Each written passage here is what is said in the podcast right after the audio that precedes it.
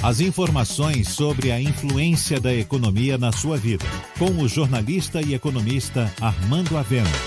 Falando de economia.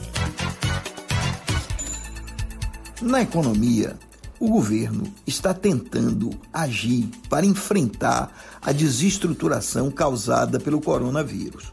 O Banco Central, por exemplo, injetou ontem liquidez no mercado, disponibilizou dinheiro para facilitar empréstimos e já havia reduzido a taxa de juros para 3,5%. O BNDES, por seu lado, está disponibilizando recurso para as pequenas e médias empresas, que serão pagos em cinco anos, com até dois de carência. O governo está correto ao viabilizar empréstimos para que o empresário tenha capital de giro para enfrentar a crise.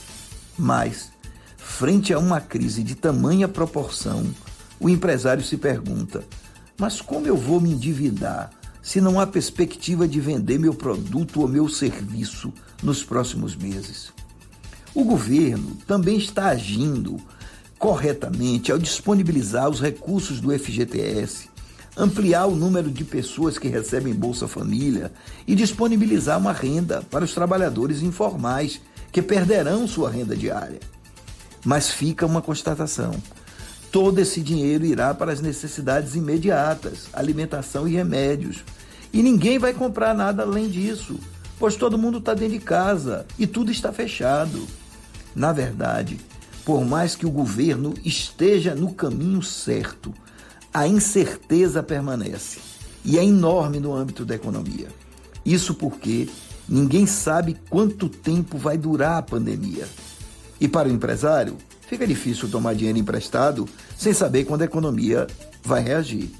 E para o trabalhador, fica mais difícil ainda, dada a insegurança em relação ao seu emprego e à sua renda.